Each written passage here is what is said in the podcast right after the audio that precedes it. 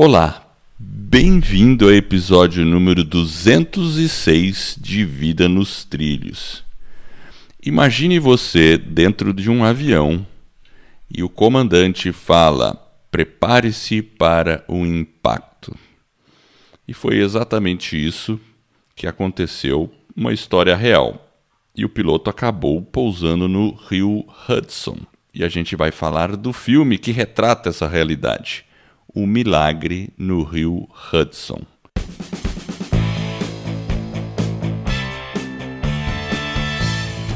Meu nome é Edward Schmitz e Vida nos Trilhos é o podcast com a sua dose semanal de desenvolvimento pessoal e alta performance. Aqui eu e o meu parceiro Jefferson Pérez nós destrinchamos as técnicas e os comportamentos que irão levar você rumo às suas metas e seus sonhos. Lembre-se, você é a média das cinco pessoas com as quais você mais convive. Então junte-se a esse time para começar a sua semana em velocidade máxima rumo aos seus sonhos. E aí, Jefferson, você já, com certeza, você viu o filme Sully, Milagre no Rio Hudson. Na introdução eu não falei o Sully, mas falei o mais importante, que é o Milagre no Rio Hudson. É, mas aquela sua pergunta lá se o que, que a gente sentiria se a gente ouvisse uma frase daquela, eu acho que pânico é pouco, né? Pânico é pouco. E realmente, e isso aconteceu. E para quem não sabe, o rio Hudson fica nos Estados Unidos. Ele é um rio importante. Ele começa, aliás, ele termina ali na ilha de Manhattan, que é a Nova, Nova York, famosa Nova York. É, então, é um rio grande, é, tem várias pontes é, e tem um turismo e barcos andando ali intensamente. É, e, enfim, e ali tem um aeroporto, eu não lembro qual exatamente o aeroporto que o piloto saiu ali, tem dois aeroportos ali na região de Nova York. É, nessa área de Nova York, perto de Manhattan ali. E ele, assim que ele saiu, por que, que caiu? Por que, que deu o problema? Apareceu pássaros, né, Jefferson? Foram pássaros. Ele é, levantou voo, ainda estava né? Nas duas turbinas, estava no procedimento de subida ainda. E aí, para lá, pássaros e danificou as duas turbinas. E aí, naquele momento, ele teve que decidir o que fazer.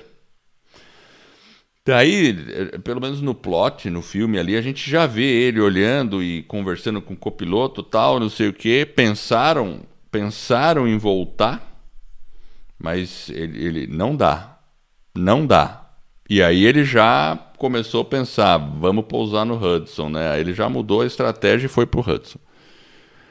E Agora, claro, isso, isso é retratado logo no começo do filme, não é segredo, tanto é que você pegar vídeo no YouTube e você vai ver aí pessoas sendo resgatadas lá do, do avião, o pessoal sobreviveu, né? Não, é, é uma notícia, é uma história real, já aconteceu.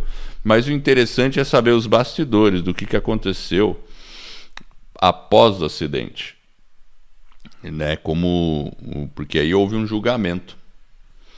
E aí a gente tira várias lições aí, principalmente lições de liderança, eu acredito, desse fato do desse capitão que o nome dele, o apelido dele era Sully, né? Eu não é lembro qual era o nome dele. É, por causa do nome dele. E o, e o ator é, e o ator que faz ele é o Tom Hanks. É. Então é uma ótima atuação, muito bom. É um filme dirigido pelo Clint Eastwood. É, ó, vale a pena o filme. É, é bem feito. É. Não é um filme tão longo, né? Não. Eu, eu acho que é bacana de ver, né? E, e, e, é emocionante de você ver como que as coisas vão, né? Porque quando começa o julgamento, basicamente o que, que eles estão questionando? Conta aí, Jefferson. Estão questionando a decisão dele, né? A decisão supostamente correta seria a decisão de retornar ao aeroporto, mas ele seguiu uma intuição e foi para o Rio, né? Exatamente. Aí o pessoal começou aquele. Apesar de ninguém ter morrido, é, teve prejuízos. Teve uma aeronave inteira dentro da, da água, né? Imagina. Aí, claro, né? Seguradora, tudo aí. Vem a realidade, né? Tem a parte romântica, ó, oh, ele salvou todo mundo, ó, oh, ele é um herói. E é interessante, esse é o primeiro ponto, né? Que eu queria comentar. Ele não se considerava um herói. Você percebeu isso, né? É, ele era bem humilde, né? É, ele não, em algum momento, ah, porque a mídia tratou ele como herói. Ah, ele é um herói. Mas por outro lado, ele já estava passando um perrengue, porque começou a vir os processos, tudo, e o cara não dá nem tempo de pensar que ele é herói, né? É que, é que é aquele negócio, né? O, o acidente em si, herói, é tudo meio romantizado, mas na prática, o, o desafio do piloto né, é, é, muito maior do que ele sofrer um processo, né? Faz parte do protocolo, até porque a aeronave caiu, então tem uma série de, de protocolos que devem ser seguidos, as investigações para avaliar, para melhorar os aviões, enfim, tem lá, lá também tem um monte de outros aspectos. Ele vai para uma corte, né? Ele é é, tem todo um procedimento. Mas realmente tem. Ele começa a viver um. Ele estava prestes a se aposentar depois de quase 30 anos, né? Foi a carreira dele, 30, 30 31 anos. É. E aí acontece uma fatalidade e ele acaba salvando ali aquelas 155 pessoas. São, acho que são 150 passageiros, mais 5 é, tripulantes. Inclusive eu ouvi uma, uma entrevista, se eu não estiver enganado, acho que foi com o Tim Ferriss. Se eu não estiver enganado. Um, um passageiro que tava, estava naquele voo. Ah, é? O cara tem uma empresa, uma startup, uma empresa bem grande mesmo. E aí ele estava nesse voo. E apesar de todo esse romance, né, a, a situação não é tão simples. Eu destaquei aqui, Edward, seis, assim, seis aspectos aí do Sully. Opa, quais são esses seis aspectos aí, Jefferson? Não, então, eu acho que o, o, primeiro que eu acho que a gente tem que destacar realmente é a, a própria preparação. É, ele, tava, é, ele estava preparado para aquele momento. Tanto que numa entrevista lá, acho que num diálogo que ele tem lá com o copiloto depois, acho que se eu não me engano no hotel, as pessoas começam a perguntar para ele, né? E ele fala que, na verdade, ele não foi piloto por 30 anos. Na verdade, ele estava, ele foi sendo preparado para aquele momento. É interessante, né? É interessante. É interessante. É, tem o fato de, claro, ele já havia é, levantado o voo daquele lugar dezenas, talvez centenas de vezes. Milhares, é. Então ele conhecia muito bem ali. É, e, e, agora é interessante que durante o, o, o, julgamento, tudo, o pessoal se referia ao crash, né? Crash é, crash é batida, né? É quando você colide com algo, né? Falando em inglês, né? Ele falou, não, não, não. É, it wasn't a crash, né? Ele falava, foi a, a landing pouso, né? on the water, né? Foi não foi uma. Foi o pouso da água, peraí. Né? E tinha aquela coisa assim, né? Então é, é interessante, você falou da preparação. Realmente, é, apesar de que ele nunca tinha sido treinado por uma situação dessa, então, porque eles treinam para várias situações de emergência, mas nunca houve um treinamento para dois é, motores é, é, pifar na decolagem por causa de pássaro. Nunca tinha, tinha sido simulado essa situação. Então ele não podia fazer muita coisa, né? Então ele teve que pensar na hora uma solução e teve que partir da avaliação dele.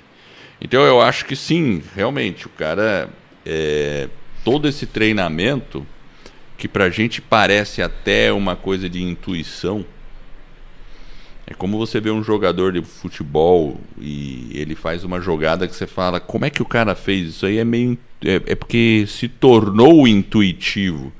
Mas o fato de uma coisa se tornar intuitiva significa que a pessoa teve que treinar aquilo muito. Então não é bem uma intuição, é o cérebro dela que já está com os neurônios tudo conectado para executar aquela operação na maior eficiência possível. É. Interessante. Gostou dessa minha explicação? É, o negócio é científico, hein, Edward?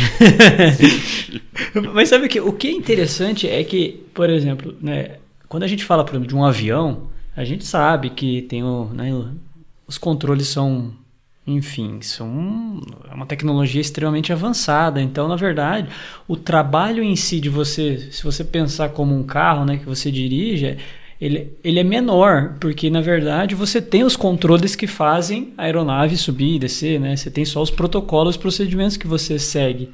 Então, na verdade, o, o, o, ato de, de pilotar em si, né? Quando você fala lá de pegar no, né, no e dirigir mesmo. No é, manche, né? É, no manche. Não, não é um ato em si de, de, de esforço, nada, porque na verdade é tudo muito eletrônico, né? Então tem toda a tecnologia. Mas, como ele mesmo falou, toda aquela tecnologia não ia servir de nada, né? Se ele volta para o aeroporto, o simulador mostrou que eles iam morrer. Então, ele usou da intuição, toda aquela preparação que ele tinha. Ali sim ele foi o piloto, né? Ali ele foi o piloto mesmo, porque inclusive na hora que ele bate na água, né, o grande problema é o impacto, né? Dependendo do ângulo, ele poderia é. ter é destruído a aeronave, matado ter matado mundo. todo mundo. Mas ele conseguiu, é, é, incrível, realmente é, é algo assim, fora da um ponto fora da curva, né? É, inclusive um ponto que eu vi é uma interpretação do filme, talvez, né? Não sei se na realidade aconteceu isso, mas o cara que estava na trole, com, torre de controle já estava praticamente vendo, sabendo que eles iam tentar um pouso no Hudson, ele já considerou que o avião ia para fita. Ah, é verdade, né? O é. cara sai da sala. E aí ele tem que ser preso. E né? aí quando é, e aí quando ficam tentando contato, contato, e aí ele, ah, tava tentando contato porque ele sabia, já foi para fita, né? De repente ele recebe a resposta, ele fala: "Meu Deus, o cara pousou, né? Você vê a cara de surpresa do cara. Uau, o cara pousou mesmo. É, que ele, ele vai. Ele tem que ser interrogado, né? Então ele tem um protocolo, ele tem que sair, ele fica como se ele ficasse detido. Então ele já sai, ele já imagina que ele vai ser detido para ter lá todo o protocolo de, de conversa com a polícia, etc. Só que aí o pessoal fala, né? Ele volta e fala, não, o cara conseguiu, né? É incrível, né? Exatamente. Então eu acho que a, a preparação. Agora, qual que é o seu é número 2 aí? É o, Qual que é o seu um, então, é a preparação aí? e o segundo é a reação, né? A reação na crise. Dentro de uma crise ali, porque é uma crise, né? O cara dois, o cara perdeu só dois motores, né?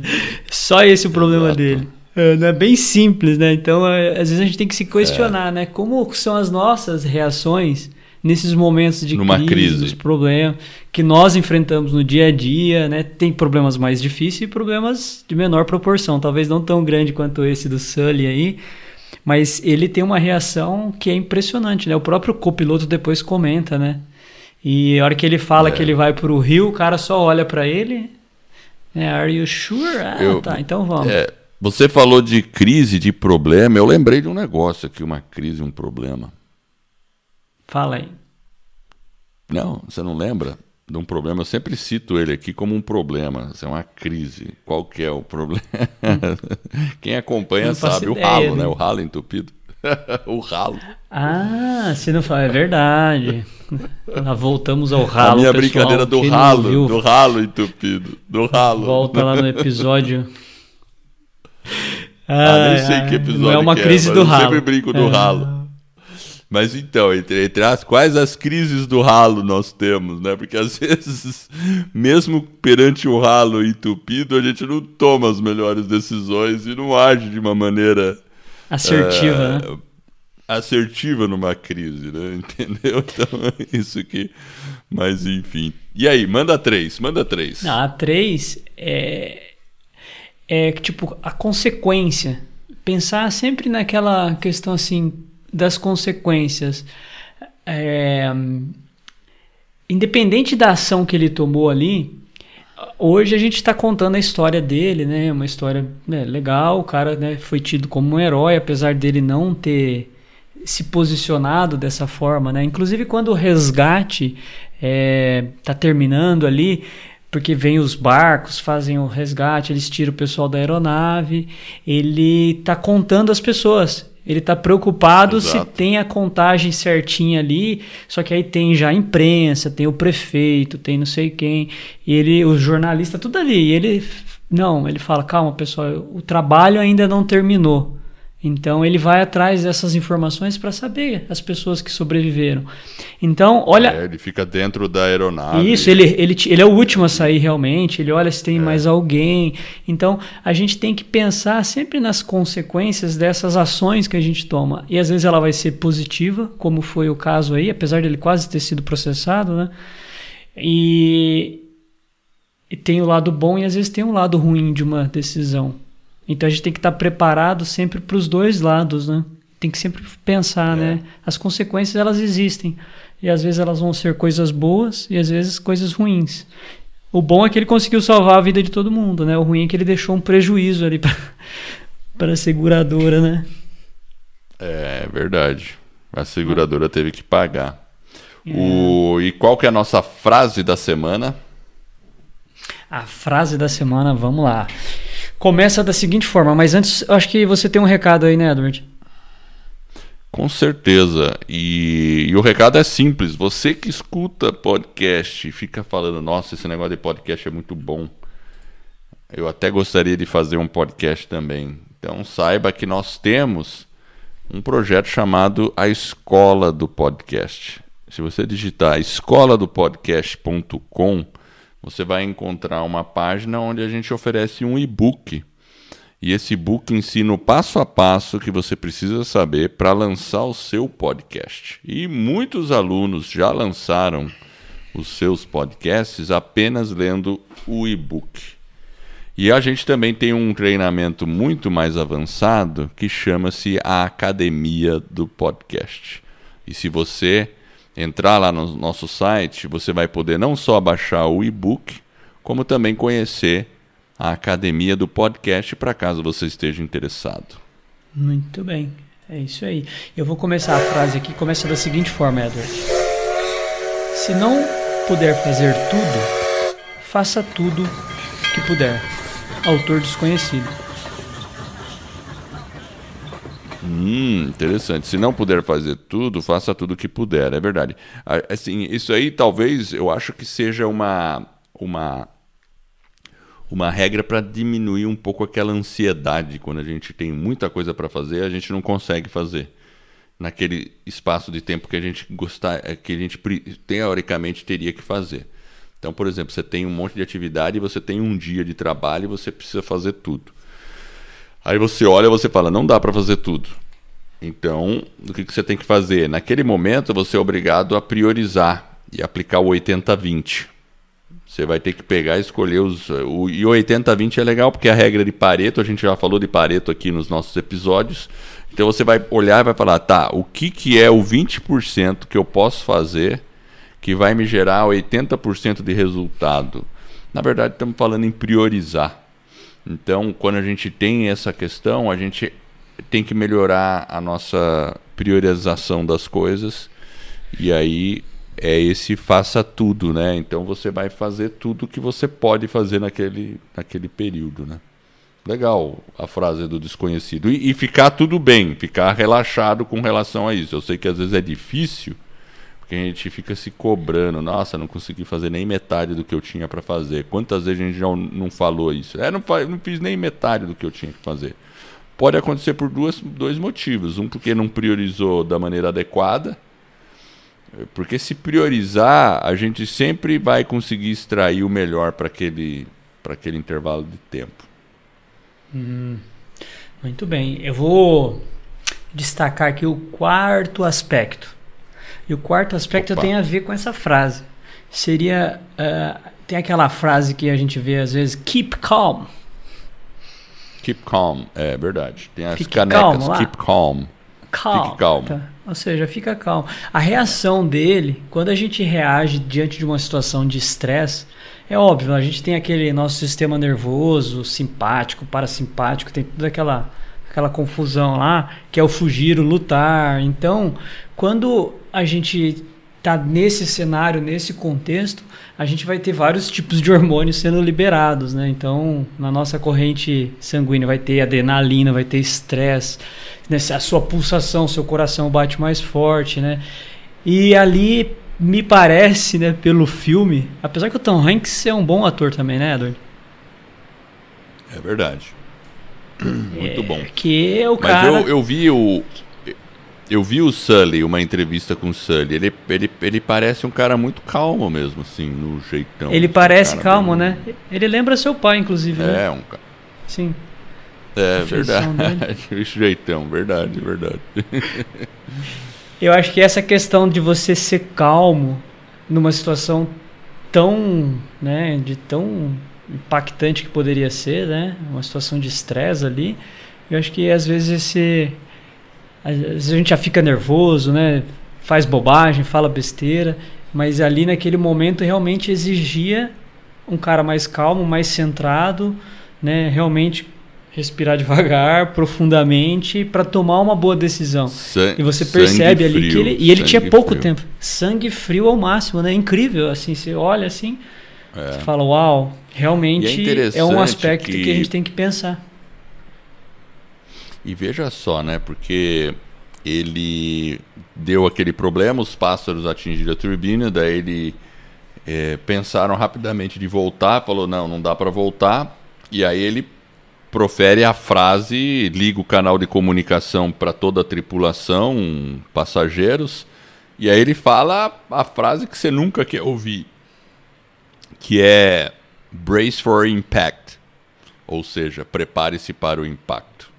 E aí as, as aeromoças, as- os, os, os comissários de bordo ficam, ficam gritando para as pessoas ficarem na posição, né? Então, aí não tem, a, a- a tripulação já falou, ferrou, vamos lá. E, e as pessoas, o quê? O que está acontecendo? E você vê o pessoal tudo tenso, né? Tudo tenso. Mas o trabalho dos comissários de bordo também foi super importante, porque é, eu não sei se isso é um procedimento, mas deve ser, porque eles ficavam repetindo, né, né para baixar a cabeça. Eles tinham, eu não lembro qual a frase que eles falavam, se era toda hora brace for impact, brace for impact ou alguma coisa parecida.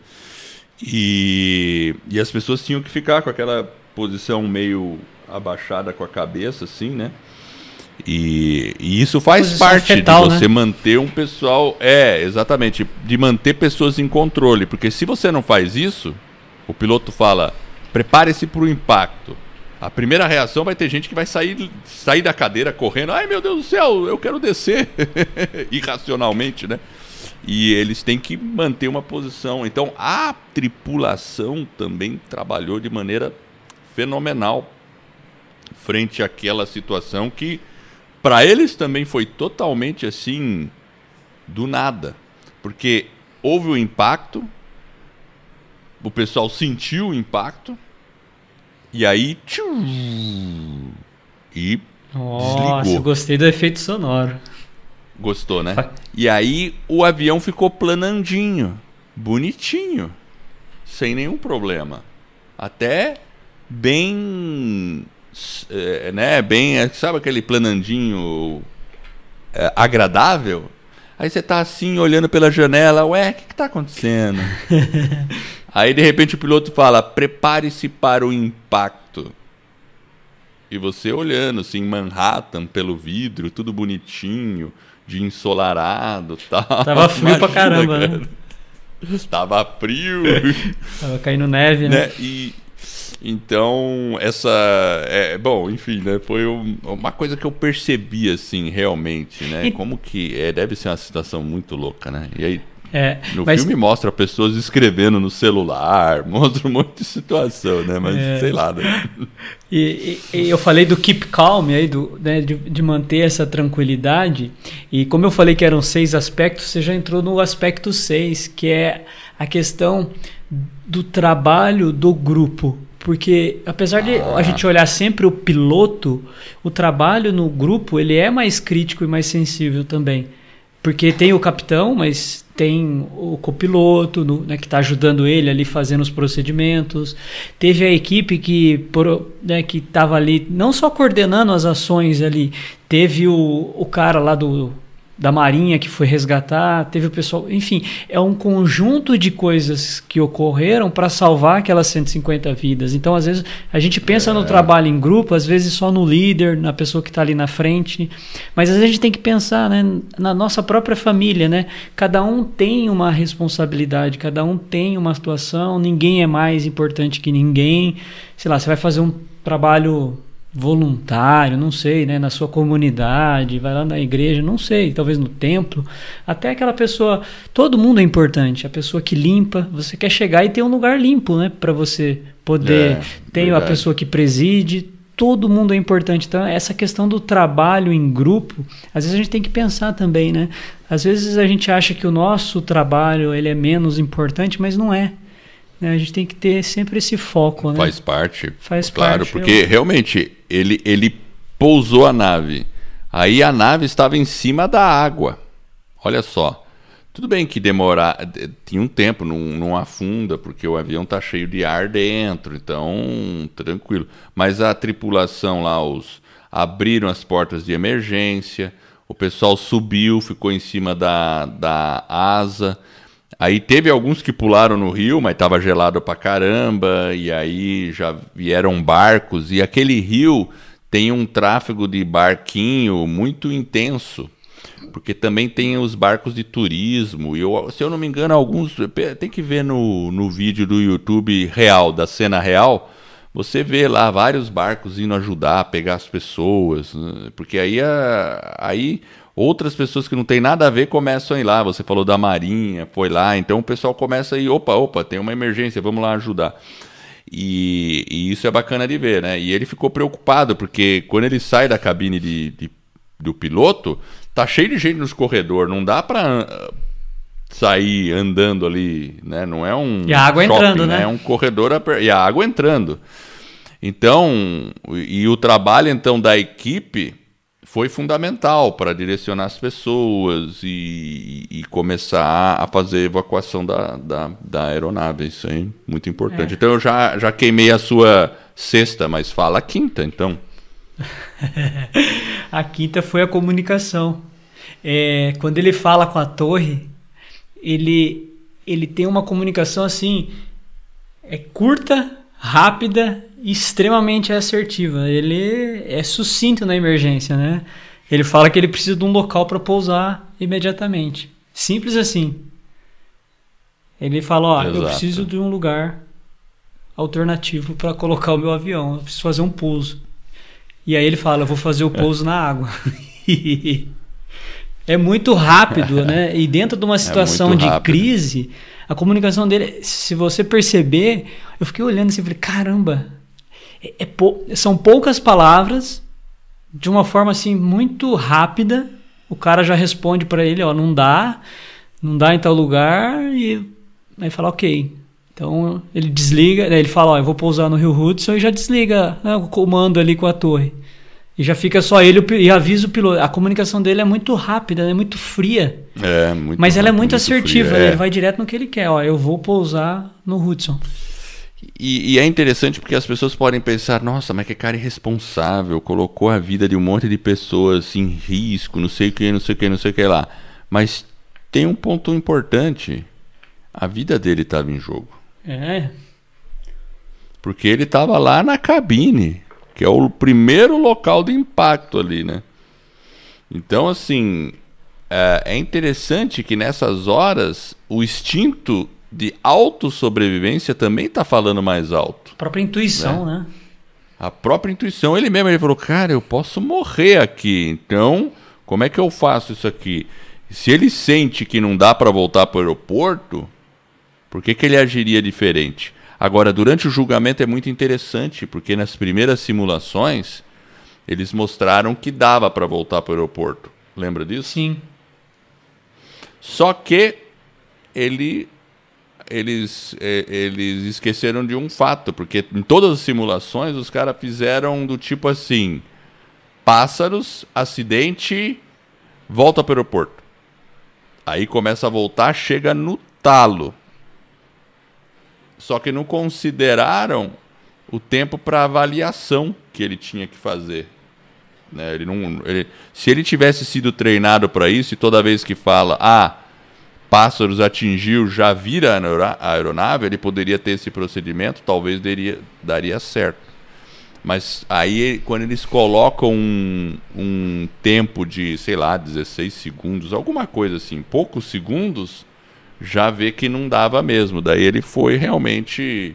Aí, aí não, ele não teve o problema lá, o julgamento continuou e as pessoas viram que não era bem assim, né? É, porque na verdade. realmente o, o, a capacidade de decisão dele foi assim muito impressionante. É, é que eles colocam os assumptions e os pilotos lá mais experientes fazem as simulações. Em todas elas eles voltam e conseguem pousar na, no aeroporto. Então no dia do julgamento aí ele fala não, mas calma aí, né? Vocês estão considerando que esse é o protocolo, o procedimento. Sabiam. Vocês sabem o que aconteceu, mas agora eu estou no ar. Vamos lá, a pessoa tem que se comunicar com a torre, tem que perguntar, tem que ver o que vai fazer. Aí nesse pequeno espaço de tempo, e aí a hora que eles começam a simular a volta, aí acontece o crash na simulação. E aí ele está di é. diante da corte, né? Aí o pessoal fala, é. Então, se ele tivesse é, ele voltado, ele teria, né? É simples, né? É só você falar, ah, tudo bem, pega outros dois pilotos e não conta o que vai acontecer. Faz a simulação sem dizer o que vai acontecer. Vamos ver se dá certo. Hum. Aí se o cara não sabe o que vai acontecer, é, é diferente, né? Você saber é, é, tipo assim, me dá um soco. Eu sei que você vai me dar um soco, mas se você não falar que vai me dar um soco, provavelmente eu tomo o soco. Agora, se eu falar assim, tudo bem, você vai me dar um soco, daí eu vou conseguir me defender, porque eu sei que você vai me dar um soco. É, o instinto. É, basicamente. É, você já está preparado, né? Você já está preparado. Você fala, ah, tudo bem, ele vai me dar um soco. É. Agora o cara, ah, não, eu já sei o que vai acontecer. Então, aí é, é gol de mão, né? É, é gol de mão. Né? Mas né? é um, assim, aí, é, um, é um, é um filme, é um... é filme bom, interessante, vale a Muito pena bom. nesse esse período aí que a gente está tendo de quarentena, né? Vale a pena. É isso aí. Então, eu acho que foi uma, uma boa cobertura sobre o filme. É um filme que dá para ver com a família. Na verdade, os filmes que a gente fala aqui é sempre filme família, né? Depois a gente pode pegar um filme mais complicado, quem sabe? Fica o desafio aí, né? Depois... Fica o desafio, ah, é. vamos ver, né? Não, acho que não, não sei. Muito bem, mas eu quero agradecer você que está nos ouvindo e eu espero de coração que esse episódio e todos os outros que a gente venha a produzir ou os que a gente já produziu ajude você a colocar a sua vida nos trilhos rumo às suas mais justas aspirações. Se você gostou desse episódio da nossa mensagem, então conte para um amigo, fale, olha, tenho vida nos trilhos, escuta aí. Pega o celular dele e mostra como é que faz para escutar podcast. A gente vai ficar honrados. E esse suporte vai permitir que a gente ganhe mais reconhecimento, atinja um maior número de pessoas e assim, eu e você estaremos ajudando outras pessoas a colocar as suas vidas nos trilhos. Veja lá o nosso site www.vidanostrilhos.com.br. Eu agradeço a audiência e por essa jornada que está apenas no começo. Vida nos trilhos, você no comando da sua vida.